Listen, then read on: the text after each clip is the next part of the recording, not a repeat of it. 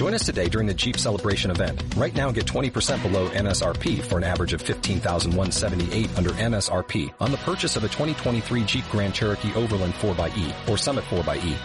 Not compatible with lease offers or with any other consumer incentive offers. 15,178 average based on 20% below average MSRP from all 2023 Grand Cherokee Overland 4xE and Summit 4xE models in dealer stock. Residency restrictions apply. Take retail delivery from dealer stock by 4-1. Jeep is a registered trademark.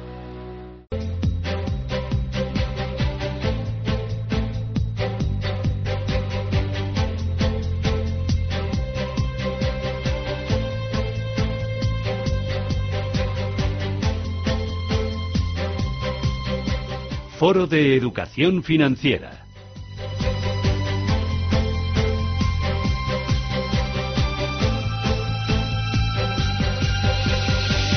Esto es Radio Intereconomía. Abrimos nuestro foro Educación Financiera y hoy tengo el placer de presentarles a Lidia del Pozo. Lidia, ¿qué tal? Muy buenos días.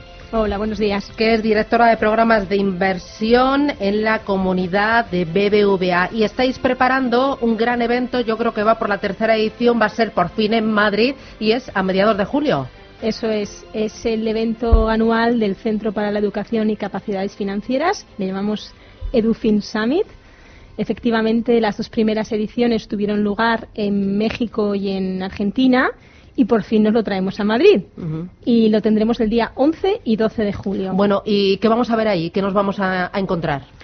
Pues el EduFin Summit es un evento que congrega a todos los actores de, que tienen algo que decir en la educación financiera. Ahí llevamos desde expertos en educación financiera, llevamos a gente del mundo académico, reguladores, otros bancos, otras empresas que trabajan en el sector financiero y, en fin, pues todo el que tiene que ver con la educación financiera. El objetivo em, es compartir experiencias, compartir buenas prácticas, compartir retos y de alguna forma pues eh, que todo el mundo sea consciente de lo importante que es tener una buena educación financiera. Claro, ¿a quién va dirigido este tipo de encuentros, esta tercera edición en Madrid? Pues exactamente a los mismos que, he mencionado antes, ¿no? A todo el que necesite por su trabajo pues conocer cuáles son las últimas tendencias en el mundo de la educación financiera, ¿no? Antes hablábamos de educación financiera, hemos pasado a hablar a hablar también sobre capacidades financieras, habilidades, sobre salud financiera, sobre seguridad financiera, sobre libertad financiera, pues todos estos conceptos los mencionamos ahí, traemos expertos de, por ejemplo, de otras, otros países que no están ni siquiera en el, en el ámbito BBVA, de India, de China, Canadá, por supuesto, América, América Latina, Europa, que nos vienen a contar lo que están haciendo en sus países desde el punto de vista tanto del gobierno, como decía antes, como de la práctica, ¿no? Como otros bancos, por ejemplo, estará ING o estará Mastercard también. Claro, y nosotros aquí la idea es poder escuchar, poder ver y poder también trasladar aquí a España a un banco como BBVA, pero también eh, a todo el ecosistema financiero y a todo el ecosistema de la sociedad y de la educación la necesidad y el pellizcar un poquito, ¿no? Este este afán por saber y conocer más. Exacto, ahí somos conscientes del puesto que ocupa España ¿no? en el mundo de la educación financiera, que no es tampoco el mejor, no estamos de los peores, pero tampoco estamos en las prácticas que, tienen más éxito. Y entonces ahí trabajando también conjuntamente con, el regulador, también estará el Banco de España, representado por su gobernador, y algunos otros técnicos del Banco de España, la CNMV, bancos españoles, BBVA, pues todos intentando conocer un poco lo que se hace por ahí, ¿no? E intentar también trasladarlo a nuestras, a nuestras fronteras. Claro, yo supongo que habrá muchos oyentes que nos digan, ¿por qué un banco está interesado en que la sociedad, sus clientes, pero también sus no clientes y su competencia tengan una mayor educación financiera? Bueno, primero que siempre decimos que la educación financiera revierte primero en las personas, ¿no? Eh, personas que tienen una mejor, unos mejores conocimientos financieros, unas mejores habilidades, como he dicho antes, financieras, son personas que van a tomar mejores decisiones financieras, más informadas.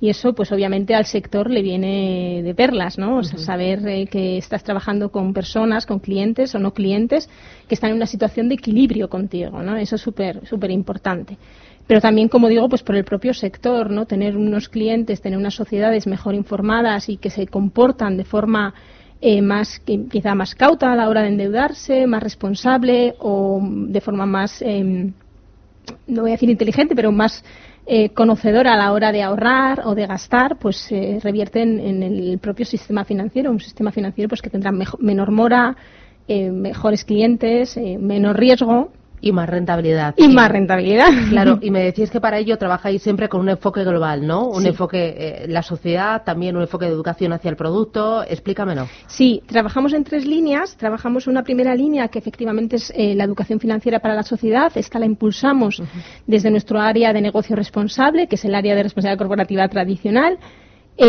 Aquí lo que hacemos pues son talleres de todo tipo para todos los segmentos de la, de la sociedad, ¿no? Niños, jóvenes, adultos, eh, personas mayores, eh, gestores de pymes, todo emprendedores, pues todo el espectro, ¿no? Y ahí lo hacemos a través de talleres en algunos países presenciales, en otros talleres online, hacemos diferentes diferentes cosas, ¿no? La segunda línea, efectivamente, es integrar la educación financiera en los productos, porque en los productos y servicios, ¿no? No tendría sentido que estemos formando a la sociedad y nuestros clientes, pues no, no les ayudemos a tomar mejores decisiones, ¿no? Entonces aquí tenemos un montón de, iniciativas, sobre todo pues con la transformación digital somos capaces de, llegar a más, a más personas con diferentes productos. Por ejemplo, conocerás Biconomy en España. que es un producto de, planificación que ayuda a nuestros clientes a planificar mejor sus finanzas, pero tenemos otros muchos y vamos a sacar muchos más para clientes em, y todo tipo de clientes también, ¿no? Y, en particular para los clientes del sector de inclusión financiera, ¿no? Pues que son aquellos clientes que igual no lo son todavía o que están son personas de bajo nivel económico, pues que les cuesta mucho más eh, pues entrar en un banco, entrar en un sistema financiero y al hacerlo pues queremos que lo hagan de forma responsable y conociendo, ¿no? Y fruto de toda esta práctica que venimos realizando desde el año 2008, o sea, ya son 10 años y antes te comentábamos ¿no? que, hemos invertido 80 millones de euros en, esta, en estos 10 años en, formar en educación financiera. Hemos formado a más de 13 millones de personas. Pues fruto de esta práctica se nos ocurrió montar el Centro para la Educación y Capacidades Financieras, que, como te decía antes, es un centro que lo que intenta es promover la importancia de la educación financiera. Lo hacemos a través de investigación, lo hacemos a través de difusión de buenas prácticas de otros, que también eso nos encanta decirlo lo hacemos con un consejo asesor formado por los mejores en el mundo de la educación financiera. Ahí está el Banco Mundial, está el Banco Interamericano de Desarrollo, la CAF, está la OCDE. Tenemos un observador que es Better Finance, que es una asociación de consumidores, de protección de consumidores en Europa, europea. Eh, y luego tenemos práctica privada, ¿no? Entonces, con todos estos amigos, porque han llegado ya después de estos años a ser buenos amigos, eh, decidimos pues montar este centro para difundir y bueno pues uno de los de los de las iniciativas para precisamente llegar a más es el Edufin Summit. Claro, y a pesar de todo lo que se está haciendo desde distintas entidades financieras como el BBVA, de toda la cantidad que se está invirtiendo, de esa formación que se da eh, eh, a las plantillas, que se da también a los colegios, que se da también a través de la red, con ahora pequeños vídeos, todos muy didácticos, España sigue suspendiendo en educación financiera. Eh, ¿En qué fallamos? Mira, te lo digo porque eh, recientemente eh, yo hablaba con mi hermana, espero que no me escuche. ingeniera industrial, tiene la cabeza muy amoblada, hace grandes proyectos, maneja grandes presupuestos y no sabía lo que era un fondo de inversión no sabía diferenciar las características de un fondo de inversión de un plan de pensiones. Y te digo de dos vehículos que son básicos para ahorrar, que ya si me pongo en un PIA o en una hipoteca inversa ya se me descoloca. Y yo veo que hay mucha gente cualificada, ingenieros, abogados, médicos, eh, que eh, tienen un gran déficit de educación financiera. Y pienso, madre mía, si estos son los cualificados, ¿qué pasará con aquellos que pues no hayan llegado a ese nivel? Eh, ¿qué, errores cometemos? ¿Qué estamos haciendo mal? Mira, la educación financiera no tiene, no tiene que ver ni con el nivel económico ni con el nivel educativo, que también, ¿eh? o sea, influyen obviamente. Pero hay una, hay una estadística muy reciente eh, de una organización americana, que es el International. Uh, ahora no lo recuerdo, pero bueno, si quieres, ya bueno, yo te lo contaré. pero. Eh, sobre salud financiera que nos dice precisamente que no la población eh, con mejor situación económica es la, población con mejor salud financiera. Y esto pasa porque la educación financiera no es algo que ni que se tenga que traer en los colegios, ni que esté en los gobiernos, ni que esté en las entidades financieras. Al final, la educación financiera es una tarea de todos, es una, tarea global, ¿no? Que, requiere pues una, una aproximación holística. Y eso es lo que nos ha faltado a las personas de nuestra generación. Eh, Este caso que comentas de tu hermana, yo te lo cuento por tres o cuatro veces por todo tipo de, personas. Y es que pasa que también todavía tenemos mucho pudor de hablar de dinero en casa. En casa, en la familia, por ejemplo. Yo con mis hijos intento hablar de dinero, que sea totalmente transparente. Y hablo de porcentajes. Mira, los colegios representan un tanto por ciento de nuestros ingresos. Mira, las vacaciones hay que ahorrar un tanto por ciento cada mes para podernos ir de vacaciones. Y hablamos de dinero, de cuánto cuentan las cosas, de cuánto ganamos. Claro. Eh, y ha habido siempre mucho pudor. Sí, ha habido mucho pudor, lo que comentas, ¿no? O sea, posiblemente vosotros en casa no se hablaba de dinero, ¿no? En el colegio no se hablaba de dinero, ¿no?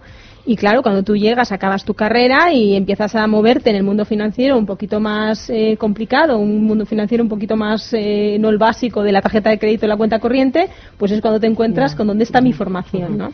Por eso es muy importante que los bancos hagan este esfuerzo. Yo también hemos hablado de BBVA, pero en España hay bancos que lo están haciendo fenomenal. Estamos en la Asociación Española de Banca, todos los bancos españoles, haciendo un programa de, educación financiera que se llama Tus Finanzas, Tu Futuro en los colegios españoles, que eso me parece es, una iniciativa única. No encuentras en todo el mundo 20 bancos competidores que estén haciendo esto juntos y aquí en España se está haciendo. El gobernador, el Banco de España y la CNMV están llevando el Plan Nacional de Educación Financiera también en colegios yo creo que lo que falta es tener valor en las entidades, eh, eh, explicar bien por qué no hay un conflicto de interés cuando tú lo haces bien, el tema de la educación financiera, llevarlo a tus clientes y, en definitiva, educar a los padres, eh, educar a la sociedad a que esto no es algo, no es un tabú, hay que hablarlo. Y, yo creo que ese es el, esa es la clave. De hecho, los países mejor situados en, en, el mundo de la educación financiera son países que tienen una estrategia nacional. Es una estrategia que se, que se pues desde aquí el BBVA pone su granito de arena. Madrid, capital global de la educación financiera, 11 y 12 de julio. Primero fue Buenos Aires, ha sido México y ahora toca Madrid. Y allí estaremos. Enhorabuena, Lidia del Pozo. Un placer tenerte en Capital Intereconomía. Gracias. Muchísimas gracias, Susana. Y a formar, educar y concienciar. Gracias. Ha sido un placer. Gracias.